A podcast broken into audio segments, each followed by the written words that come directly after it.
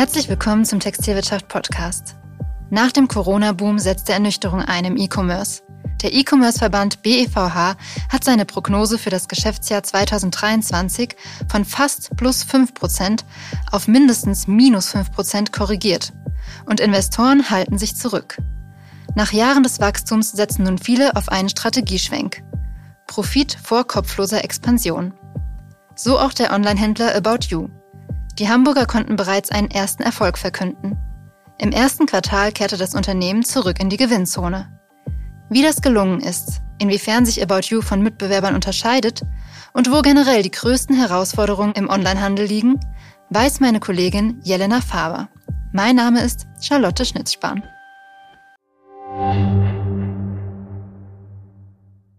TV Tech Summit, der Digitalkongress der Fashionbranche am 17. April in Berlin.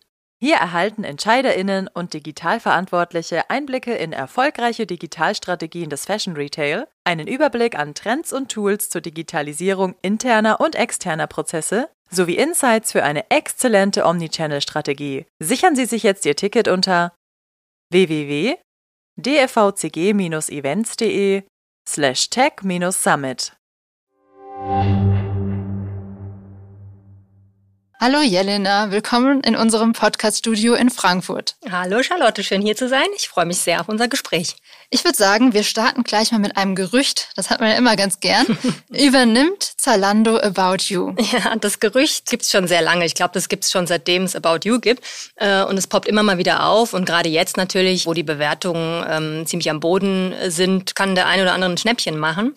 Und ja, warum auch nicht? Zalando hätte im Kernmarkt einen lokalen Wettbewerber weniger.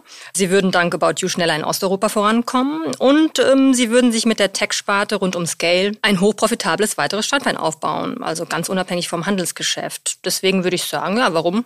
Warum nicht? Möglich ist alles. Okay. Was sagt denn Tarek Müller, der Co-CEO von About You, dazu, den du Anfang Juli gesprochen hast? Dazu sagt er natürlich nichts. Ne? Also zu Gerüchten, Gerüchte kommentieren die Leider nicht. Auf jeden Fall ist von einer Konsolidierung im E-Com auszugehen, aber darüber reden wir später nochmal. Den Einbruch nach Corona und die Prognose des BEVH habe ich ja eingangs erwähnt. Was sagt Tarek Müller denn da? Was ist seine Prognose für den E-Commerce? Ähm, ja, er glaubt zwar auch, dass der Gesamtmarkt dieses Jahr noch rückläufig ist, aber er ist sich sicher, dass ab nächsten Jahr, ab 2024, das wieder aufwärts geht. Er hat jetzt äh, in unserem Gespräch im Juli von drei bis ähm, zehn Prozent gesprochen. Ja, das ist sehr optimistisch, aber ich glaube realistisch. About You hat ja jetzt auch die Rückkehr in die Gewinnzone für das Geschäftsjahr angekündigt. Dass es aber gleich im ersten Quartal gelingt, war überraschend. Wie ist das eigentlich gelungen? Ja, die haben das äh, beim Börsengang schon, also 2021, schon prognostiziert oder angekündigt, dass sie ähm, 2023, 2024 den Break-Even schaffen wollen.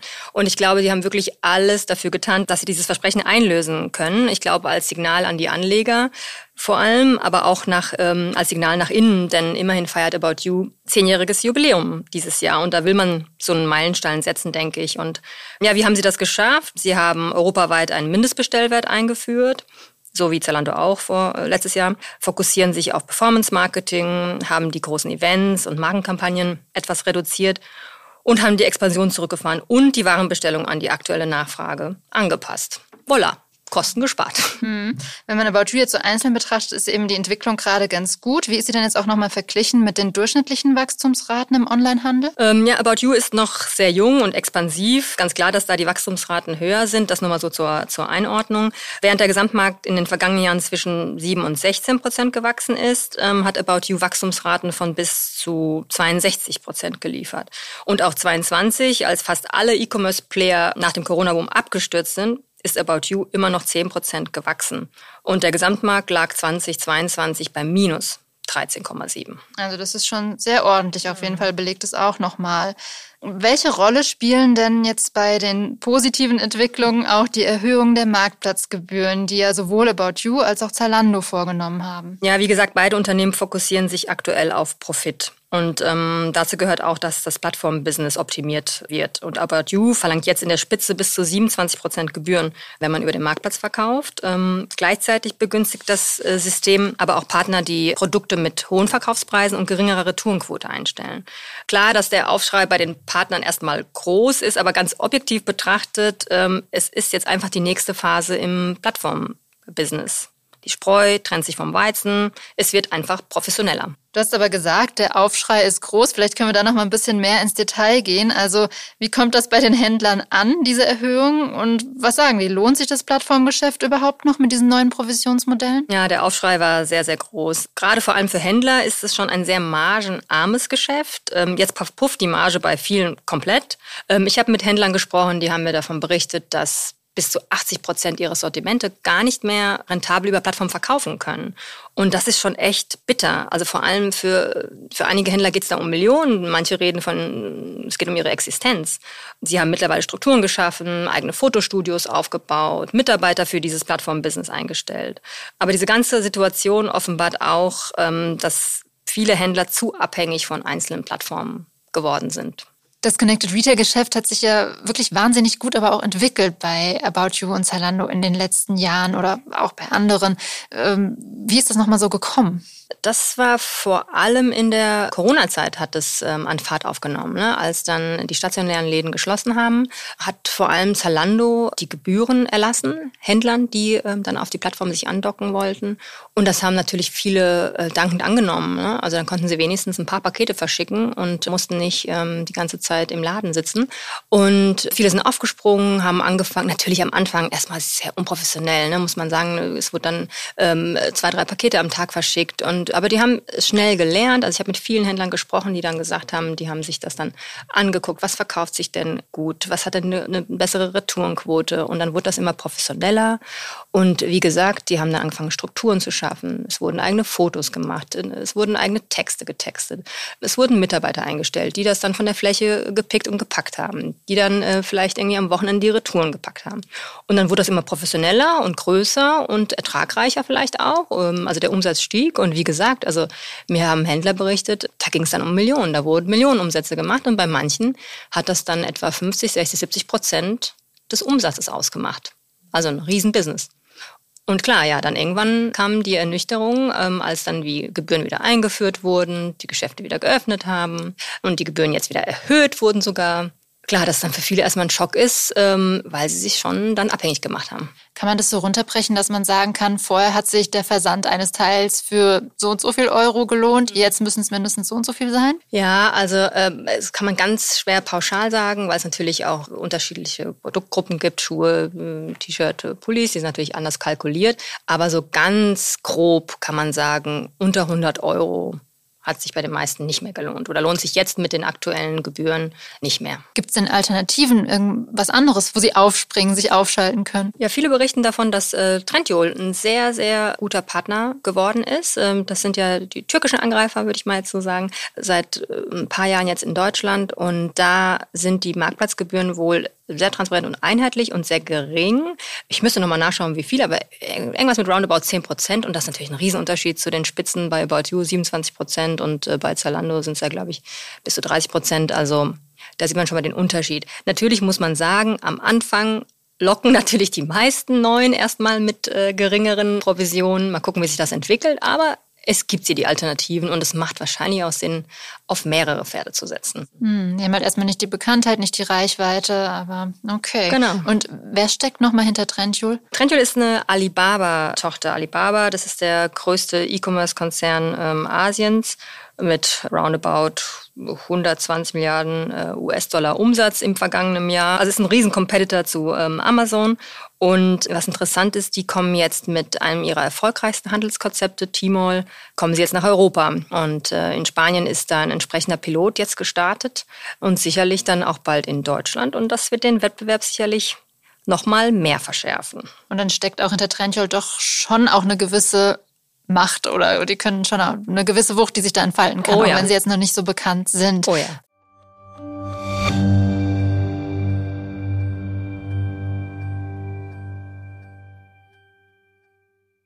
TV Tech Summit, der Digitalkongress der Fashionbranche am 17. April in Berlin. Hier erhalten Entscheiderinnen und Digitalverantwortliche Einblicke in erfolgreiche Digitalstrategien des Fashion Retail einen Überblick an Trends und Tools zur Digitalisierung interner und externer Prozesse sowie Insights für eine exzellente Omnichannel-Strategie. Erleben Sie live on stage Dr. Jan-Philipp Wintjes, Hugo Boss, Jessica Külper, Beaupré, Dr. Christian Maas, Thoman Music und Michael Missandu, Lalaland AI. Seien Sie dabei und sichern Sie sich jetzt Ihr Ticket unter www.dfvcg-events.de slash tech-summit.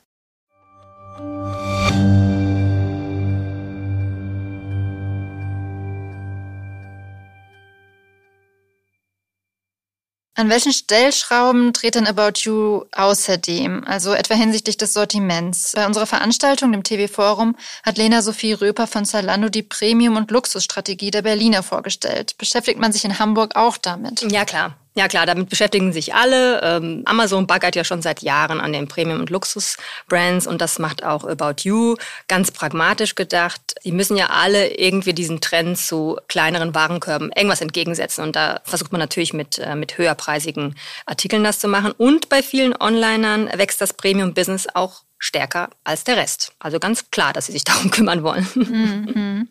Was bei About You noch so ein weiteres Standbein ist, ist, dass sie sich anderen Händlern als Dienstleister anbieten, also eine Tech-Sparte betreiben. Ja, wie wichtig ist das in dem gesamten About You-Kosmos und wer zählt zu den Kunden? Ja, das ist, das ist sehr wichtig. Ähm, mittlerweile trägt das sogenannte TME-Segment fast 10 Prozent zum Gesamtumsatz bei. Das waren im vergangenen Jahr fast 200 Millionen Euro. Und das bereinigte EBITDA beließ sich auf über 30 Millionen. Also ein sehr hochprofitables Geschäft. Also wenn man mal kurz durchrechnet, das ist eine Marge von über 16 Prozent. Im Dachhandelsgeschäft liegt die Marge gerade bei 1,5 Prozent. Also sieht man wirklich, wie hochprofitabel das ist.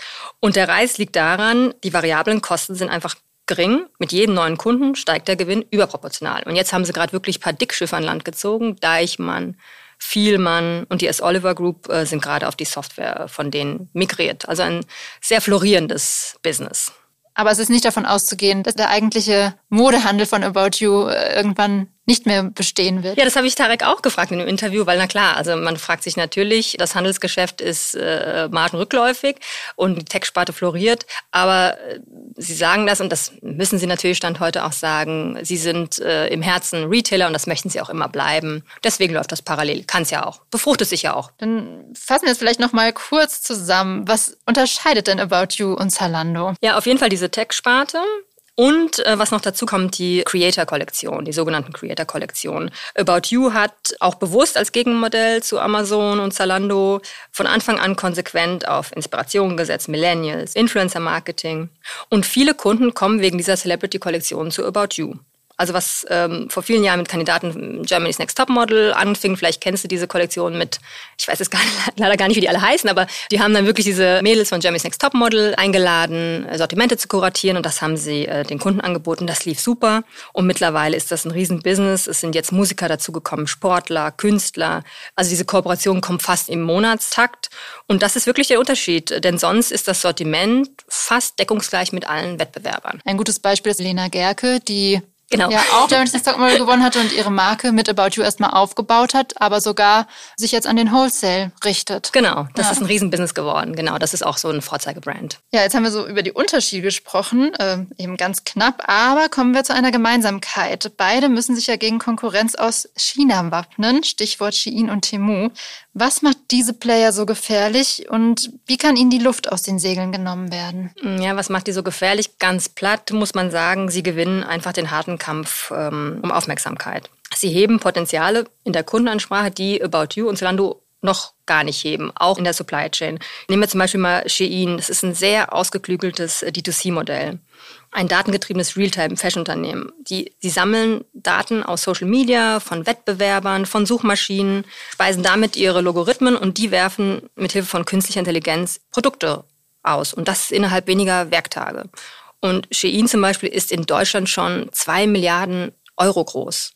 Da fragt man sich natürlich, wie, wie können die Winter aus den Segeln nehmen? Also ehrlich, ich weiß nicht, wie man die stoppen kann. Ich glaube, erstmal gar nicht. So hart das klingt, ja. Und was ist vom Service her? Wer schneidet da besser ab? Also sei es jetzt Lieferung, Retoure, dass man jemanden kontaktieren kann. Was gibt's da für Unterschiede? Bei ähm, Shein und Temu jetzt? Ja, Ja gut, das, äh, ich glaube, das steht auf einer ganz anderen Karte. Das ist ja wirklich ein reines Fast-Fashion-Business. Da sind T-Shirts dabei, die kosten zwei Euro. Die werden, glaube ich, nur einmal getragen für ein Instagram-Bild und dann weggeschmissen, so hart sich das anhört. Äh, man erreicht da natürlich niemanden. Das sind aber auch Kunden, denen ist das, glaube ich, egal. Ne? Also die wollen irgendwie das tolle neue Teil und das für sehr wenig Geld und dann gehen sie eher zu Shein als zu About You. Okay, also das ist jetzt auch nicht was, womit Zalando und About You sie schlagen könnten, indem sie sagen, sie haben einen viel besseren Service, bessere Erreichbarkeit. Ja, sicher, für, für eine gewisse Kundenschicht sicher, aber für die jungen, modehungrigen Mädels äh, und Jungs da draußen ist Shein, die erste Adresse sieht man auch bei den Downloadzahlen, führen seit Monaten Shein und Temuan. Mhm. Dann werden wir das auch mal weiter beobachten, wie sehr die sich hier noch ausbreiten, sich das mhm. Ganze entwickelt. Wir hatten es eingangs kurz gesagt, also die Konsolidierungswelle im E-Com ist unausweichlich. Einige Übernahmen wurden bereits vermeldet. Wer hat denn in den vergangenen Wochen wen übernommen? Lassen wir das nochmal Revue passieren. Naja, das waren schon einige. Ich musste auch nochmal so ein bisschen nachdenken. Also für Stylefile geht es jetzt bei DevShop weiter. Das finde ich eigentlich eine ganz gute Konstellation. Für Keller Sports beim äh, Sports Konzern. Regent übernimmt Hemdenmeister die Fraser Group, im Kern ja eigentlich ein stationärer ähm, Player, hat die Gunst der Stunde genutzt und hat sich bei Aces und Boohoo eingekauft. Und schon im vergangenen Jahr ist Farfetch bei Uxnet Porter eingestiegen. Manche erinnern sich. Vinted hat Rebell übernommen, The Platform Group Fashionet geschluckt und Heiß Nobody gehört jetzt zu Zalando. Also ich hoffe, ich habe jetzt nichts vergessen. Fällt dir noch was ein? Das müssten eigentlich ja, alle gewesen nicht, sein. Ja, ja, ja. Das ist schon eine ganz gute Liste, genau. Und was denkst du, wer wird jetzt noch in Zukunft das Geschäft machen und wer wird vom Markt verschwinden oder wo siehst du ein Risiko? Also das finde ich so eine schwierige Frage und ich kann die auch Stand heute seriös überhaupt nicht beantworten. Schau dir einfach mal Kellersports an. Ähm, so von außen betrachtet hat man sich gedacht, das super Unternehmen, hat ein USB, hat eine tolle App, eine wirklich gute Community und da mussten die den Geschäftsbetrieb einstellen. Erstmal keinen Investor gefunden. Da fragt man sich wirklich, also was ist da los? Mhm. Deswegen, also ich kann leider nicht sagen, wer in den nächsten fünf Jahren überleben wird und wer nicht. Das, das geht momentan so schnell und so überraschend.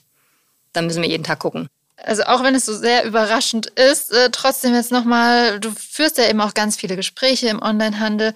Die Prognose vom BVH mit minus, mindestens minus fünf Prozent für 2023 ist ja sehr pessimistisch. Stimmen dich deine Gespräche da auch so pessimistisch? Ja, es geht so. Also jetzt gerade mit Tarek Müller, äh, wie gesagt, die rechnen mit Wachstum, wenn auch einstellig für das laufende Jahr. Und auch Zalando rechnet mit minus eins bis plus vier Prozent, also jetzt auch nicht so pessimistisch wie der BFH. Und das sind ja so die Leuchttürme. Also ich denke mal, der Markt wird sicherlich schlechter abschneiden. Aber wenn wir nochmal auf Tarek Müller zurückkommen wollen, ab 2024 geht es dann endlich wieder aufwärts. Okay, da ist er sicher. Okay, sehr gut. Ja, du hast gerade die beiden so als Leuchttürme bezeichnet. Über wen wir jetzt noch gar nicht gesprochen hatten, war Otto. Ja. Was ist für Otto so ein Alleinstellungsmerkmal und was ist deren Prognose oder wie läuft es bei denen aktuell? Ja, Otto hat sich ja, oder man muss sagen, ein bisschen unausgesprochen, die wollen das selbst gar nicht so hören, ähm, positionieren sich eher so als faire Alternative zu Amazon. Ne? Also alles mit deutschen Umsatzsteuernummern, ähm, du hast einen Kundenservice, du kannst da immer jemanden erreichen. Das funktioniert, glaube ich. Das ist auf jeden Fall ein USP, der auf dem deutschen Markt funktionieren kann. Damit kannst du dich abheben. Es muss aber auch für die Kunden sichtbar sein. Da finde ich, da können die noch eine Schippe drauflegen. Wusstest du, dass das irgendwie eine faire Alternative ist, dass da viel in Deutschland produziert wird, dass da viele deutsche Händler angebaut sind? Glaube ich nicht. Ne? Ja. Also ich glaube, da können die noch eine, eine Schippe äh, drauflegen, weil das ist so abstrakt. Ne? Also ich glaube, da, damit kann der Kunde halt nichts anfangen. Aber es ist auf jeden Fall ein USP, der Sinn macht und den die noch einfach mit Leben füllen müssen. Und wie steht Otto aktuell so da? Ähm, ja, geht so, muss man sagen. Also die Plattform otto.de, da ging das GMV mh, mm, so um 8,6 Prozent zurück auf 6,3 Milliarden. Und auch der Gruppenumsatz stagniert bei 16,2 Milliarden. Und ähm, der Konzern musste ja jetzt MyToys auch runternehmen vom Markt, äh, weil sich da auch kein Übernehmer gefunden hat. Also nicht so einfach. Und ja, und da kann man auch so ein bisschen auf dieses Gerücht von, von Anfangs zurückkommen, denn die Nettoverschuldung des Konzerns ist riesig, ist hoch, äh, historisch hoch. Und ähm, aktuell hält ja Otto zusammen mit dem Bestseller-CEO Anders Holch Paulsen und dem Gründer äh, Enkel Benjamin Otto roundabout 65 Prozent an About You. Und ähm, ja, da weiß man halt nicht, ob die Otto Group irgendwann äh, mit Blick auf diese Nettoverschuldung About You verkaufen will oder muss.